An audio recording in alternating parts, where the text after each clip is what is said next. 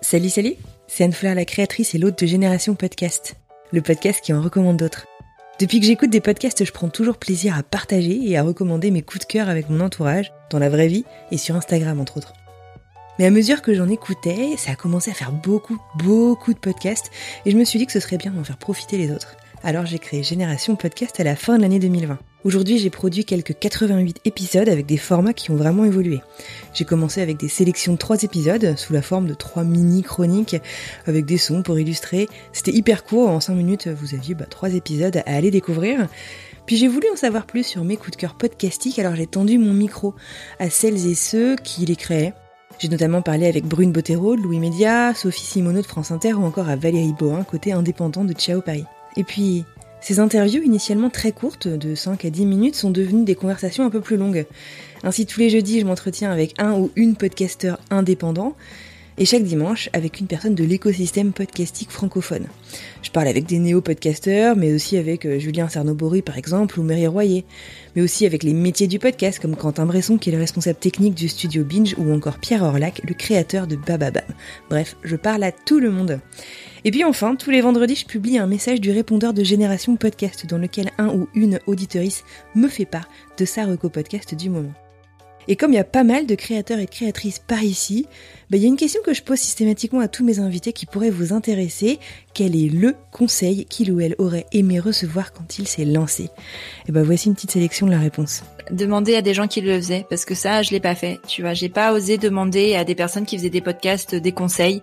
Je me suis mis dans mon coin à essayer de me débrouiller toute seule et ça m'a pris beaucoup plus de temps que si j'avais posé les questions en fait. Arrêtez d'attendre la perfection, l'invité idéal, le lieu idéal, le moment idéal pour vous lancer parce que vous allez jamais le faire. Moi, j'ai attendu six mois parce que je voulais un truc parfait. C'est ridicule en fait. J'aurais pu commencer bien plus tôt avoir plus de succès euh, en me foutant moins la pression. Tu sais, on entend beaucoup de gens qui disent bon bah moi j'ai eu l'idée et puis ça s'est fait mais vraiment mais en dix minutes euh, c'était fait. Le lendemain j'ai acheté mon micro et j'enregistrais et ça cartonnait. donc tant mieux pour ces gens-là. Il y a des fonceurs et, c'est top, euh, voilà. Mais pour les gens qui sont pas comme ça ou qui ont des hésitations et tout, bah, j'ai envie de dire que pour, pour certaines personnes, c'est pas grave de prendre son temps et, et à la limite, ça, ça peut être valorisé et ça n'empêchera pas de s'y mettre à fond derrière, tu vois.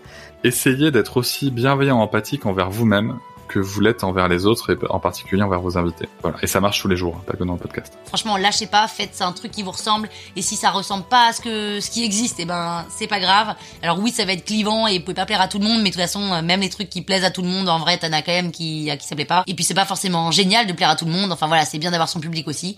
Donc euh, faites-vous confiance, allez-y, foncez, n'hésitez pas quoi. Vraiment, il y a, y a rien à perdre, y a à part euh, du temps et le temps, on a encore beaucoup. On m'a donné des bons conseils, mais on m'a aussi euh, donné des faux espoirs. On m'a fait miroiter en fait des revenus euh, publicitaires, euh, des choses en faisant des projections énormes en fait de revenus et en fait j'ai gagné en un an 3000 euros je crois alors que je faisais des bonnes audiences. Donc c'était impossible de vivre en fait avec ça et on me disait mais il faut tenir, il faut tenir, etc.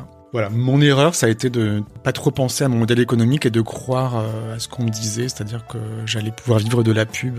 En ouais, je pense qu'il faut pas hésiter en fait à, à, proposer des choses et à questionner les gens qui ont un peu plus d'expérience. Je me rappelle même euh, au tout tout tout début, j'avais besoin d'un truc euh, un peu administratif et je dis, enfin et légal. Mhm. J'avais écrit à Nouvelles Écoutes il m'avait renvoyé un mail en me disant bah faudrait que tu fasses comme ça, c'est mieux. Tu vois, tu vois c'est un des plus gros studios de podcast français.